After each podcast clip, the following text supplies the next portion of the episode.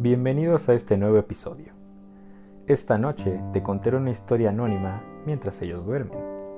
Queda a tu criterio determinar si la historia que te contaré a continuación es verdadera o no.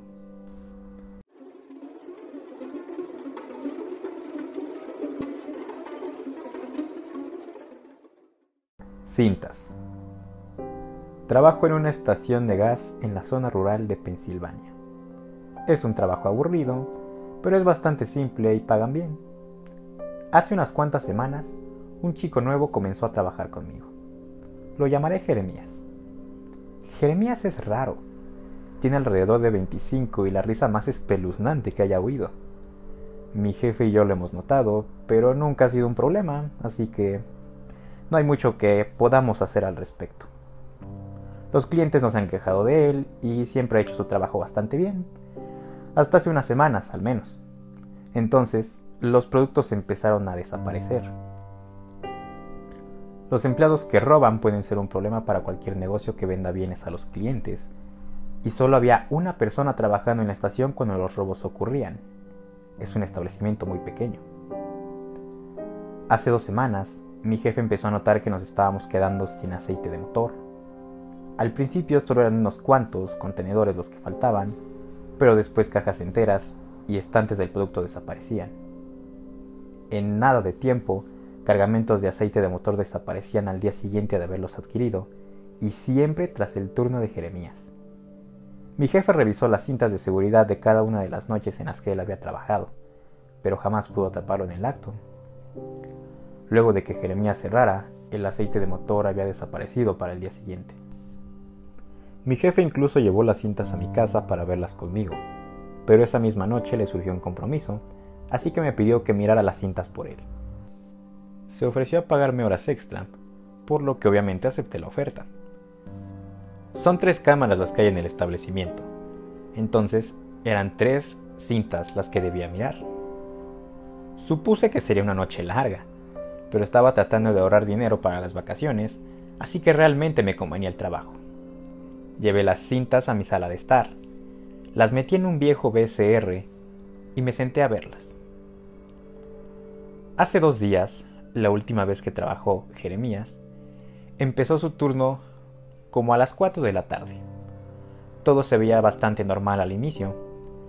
Contó el dinero que había en la caja registradora cambió de turno con la chica que estaba antes que él y esperó por nuevos clientes.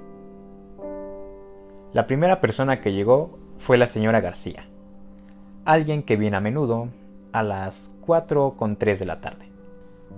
Cogió su ración diaria de cigarrillos y un periódico y pagó con un billete de 20. Nada inusual en ello. El siguiente cliente era un chico de los alrededores llamado Mario conduce una motocicleta y llega a la estación de vez en cuando. Llenó su tanque, agarró una bolsa de carne seca, pagó con su tarjeta de crédito y luego se fue. A él le siguió un chico cualquiera con un sombrero de vaquero.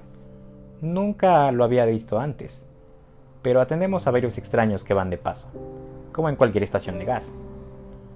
Pagó 40 dólares en combustible diésel y retomó su viaje. Me recliné en la silla y suspiré. Lo único más aburrido que hacer ese trabajo era ver a alguien más haciéndolo. Pero la oferta de mi jefe era suficiente para mantenerme motivado, así que dejé que el video siguiera andando. Todo parecía aburridamente normal. Tenía el presentimiento de que si era Jeremías quien estaba robando el aceite de motor, seguramente ya tenía la noción de que sospechábamos de él. No esperaba que fuera tan estúpido como para que se dejara grabar por las cámaras. Los eventos siguieron su mismo tedioso curso hasta que fueron las 5 en punto. A las 5 con 3 de la tarde, la señora García entró de nuevo. Seguramente había olvidado algo, o eso pensé. Pero no fue así. Volvió a comprar el mismo paquete de cigarrillos de antes y el mismo periódico. Pagó ambos con otro billete de 20. Me pareció extraño, pero igual a la mujer le empezaba a fallar la memoria. Pensé que Jeremías iba a recordarle que ya había comprado su ración de humo ese día. Pero no va contra las reglas vender a alguien lo mismo dos veces. Luego, Mario entró de nuevo. Pagó por otro tanque de gas, de nuevo para su motocicleta, aunque al principio consideré la posibilidad de que pudo haber tenido otro vehículo que rellenar, y la misma bolsa de carne seca. Pagó con crédito, de nuevo. No era la gran cosa, todo podía ser una enorme y extraña coincidencia. La señora García era olvidadiza y Mario probablemente tenía más de una Harley. Entonces el tipo con el sombrero de vaquero volvió a aparecer. Sentí como un fuerte escalofrío bajaba por mi espalda. Cada acción que hizo fue idéntica a la que había hecho en su primera visita, hasta la forma en la que se rascó la nariz antes de abandonar el establecimiento. O el chico era rico, dueño de varios camiones y se acababa de mudar al pueblo, o algo realmente bizarro estaba sucediendo. Seguí mirando. Cada cliente por la siguiente hora fue el mismo que la vez anterior. Cada uno de ellos. Estaba empezando a ponerme ansioso cuando a las seis con tres de la tarde la señora García entró de nuevo. Solo observé por otra media hora antes de adelantar el resto. Todo era lo mismo. Cada cliente entraba a la misma hora que ya lo había hecho, con una hora de diferencia. Sé lo que están pensando. Jeremías, ese astuto infeliz, había manipulado las cintas o la cámara. Había superpuesto su primera hora de trabajo una y otra vez. Bueno, ese no era el caso. Alrededor de la caja registradora hay ventanas, y podía ver cómo la luz del sol disminuía a medida que el tiempo pasaba. La rutina de Jeremías tampoco se repetía. Él barría, trapeaba, ordenaba los estantes y hacía cada una de las labores que tenía encargadas. Es decir, algo andaba realmente mal con lo que estaba viendo, y no tenía ninguna explicación para ello. Me salté hasta cuando cerraba y caminaba hacia su auto. No había robado nada, pero seguí viendo, solo para estar seguro. Lo adelanté una última vez, a eso de la medianoche. Exactamente a las 12.3 de la mañana, la cara de Jeremías apareció ante la cámara de la nada.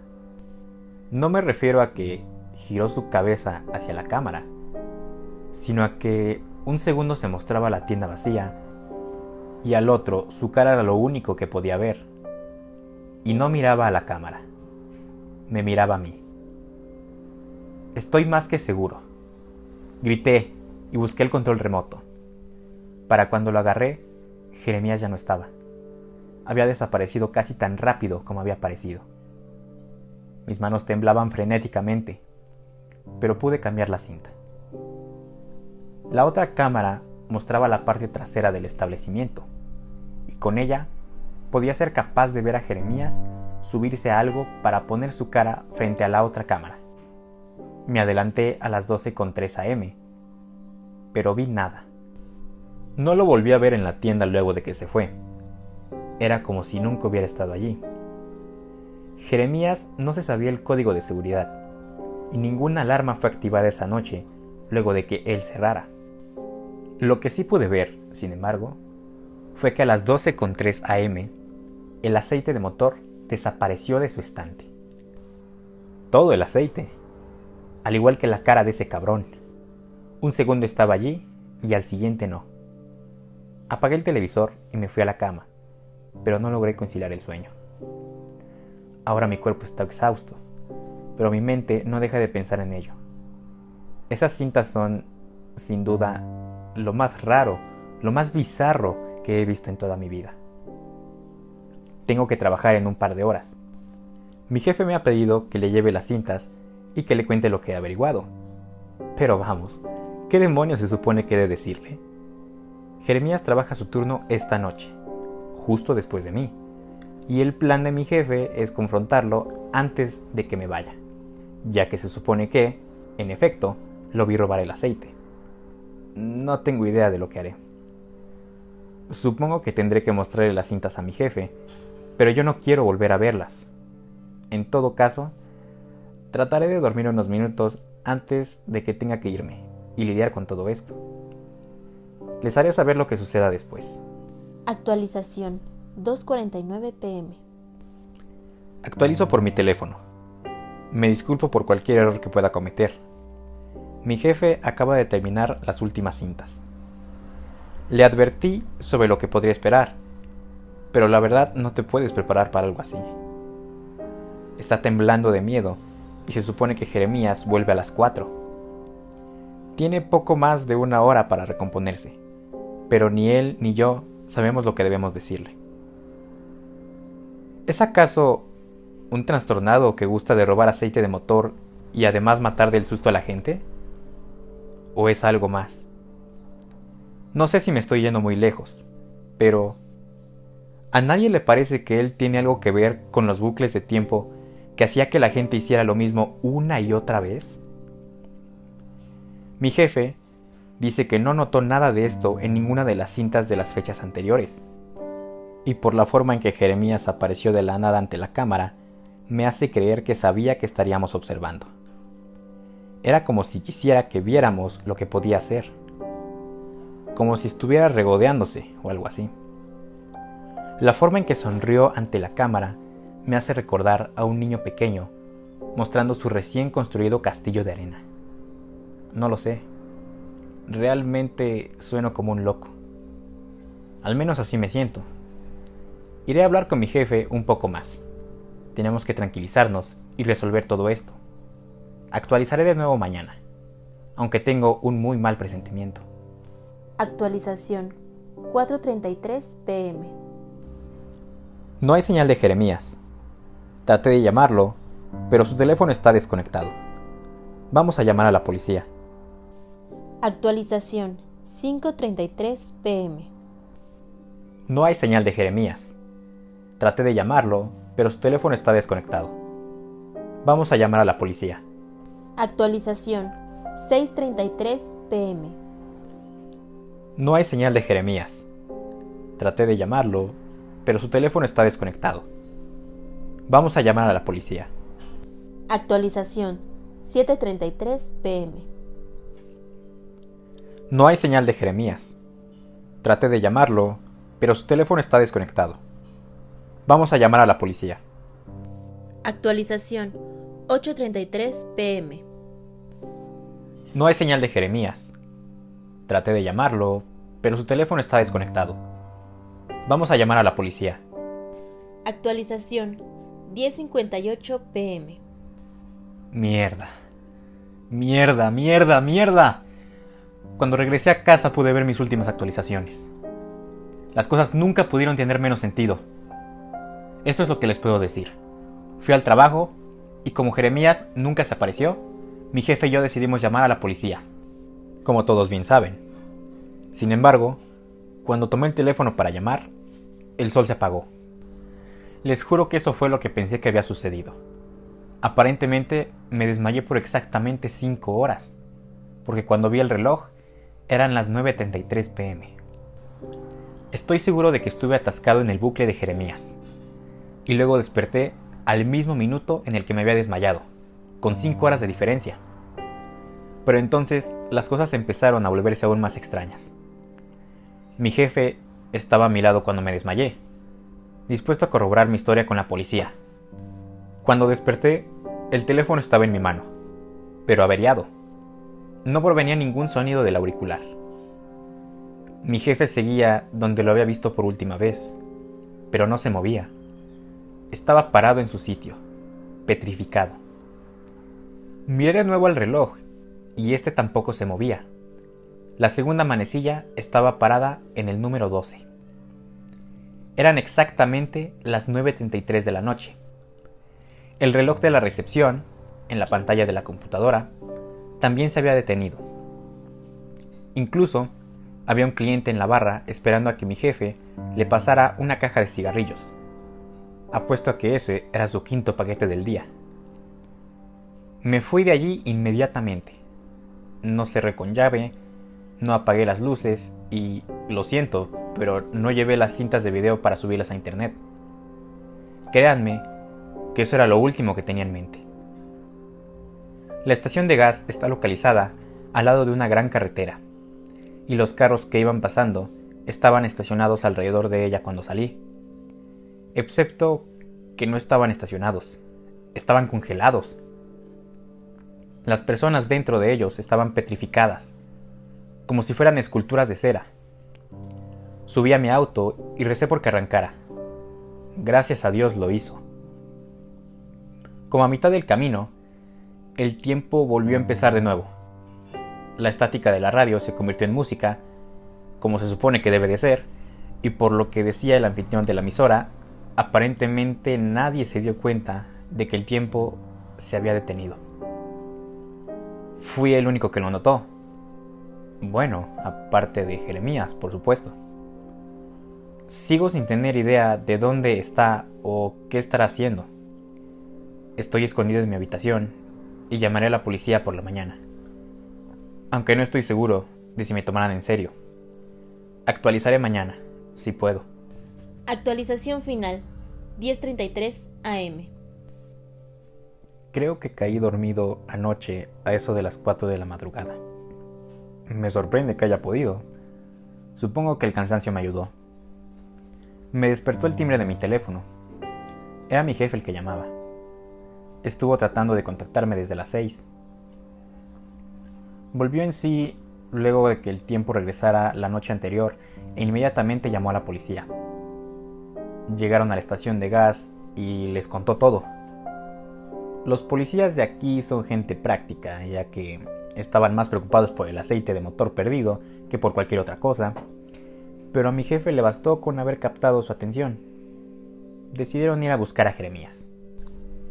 Nosotros mantenemos los archivos de nuestros empleados en una base de datos, y como Jeremías había empezado a trabajar hacía algunas semanas, su archivo fue fácil de encontrar. Tomaron su dirección y se dirigieron a su casa. La dirección de Jeremías era un lote vacío, o al menos lo es ahora. Solía haber una casa ahí, pero se quemó en el 93. Siendo un pueblo pequeño, casi todos recuerdan el incendio. Una familia de cuatro personas vivía allí cuando ocurrió. Los rumores dicen que el padre tenía un hijo ilegítimo del que la familia nunca hablaba, pero realmente no puedo asegurarles nada. Lo que sí puedo decir es que luego de una investigación de seguros, se descubrió que el incendio fue hecho adrede. La casa entera fue empapada en aceite y luego alguien le lanzó una bomba molotov para que prendiera. Como la familia estaba durmiendo cuando sucedió, ninguno pudo sobrevivir. En fin, cuando mi jefe me llamó y me dijo todo esto, entré en pánico, pero me aseguró que los policías estaban de nuestro lado. Luego me soltó una bomba. El FBI andaba por los alrededores y quería hablar conmigo de una forma u otra. Así que lo mejor sería que me pasara por allí. Eran las 7:15 y yo solo quería volver a la cama, pero supuse que no podría dormir mucho de todos modos. Así que fui para allá. Cuatro hombres con trajes me recibieron y me dijeron que tomara asiento. Repasamos todo alrededor de tres o cuatro veces hasta que pudieron anotar hasta el último detalle. Les hablé sobre Jeremías, las cintas de seguridad, lo sucedido la noche anterior. Finalmente, cuando terminé, uno de los agentes dijo, Oh Dios, tenemos otro entre manos. Luego me hicieron firmar un montón de papeles declarando que no le dirían lo sucedido a nadie, por lo que no puedo contar mucho más. Podría estar rompiendo la ley con tan solo poner esto en la web. Así que ahora estoy en casa. No estoy muy seguro de qué hacer conmigo mismo. Las palabras de la gente luego de que le contara toda la historia me perseguirán por el resto de mi vida. En todo caso, ya me tengo que ir. Tengo algunas cosas pendientes que hacer y mi jefe no tarda en llegar. Creemos que el empleado nuevo, a quien llamaré Jeremías, y es un completo fenómeno, se ha estado robando el aceite de motor y vamos a revisar las cintas de seguridad para ver si lo podemos atrapar en el acto. Tengo mejores cosas que hacer, pero el viejo me pagará tiempo extra y quiero ahorrar dinero para las vacaciones. Será muy sencillo. El aceite siempre desaparece luego de sus turnos. Supongo que solo tendremos que ver los videos, atraparlo con las manos en la masa y eso será todo.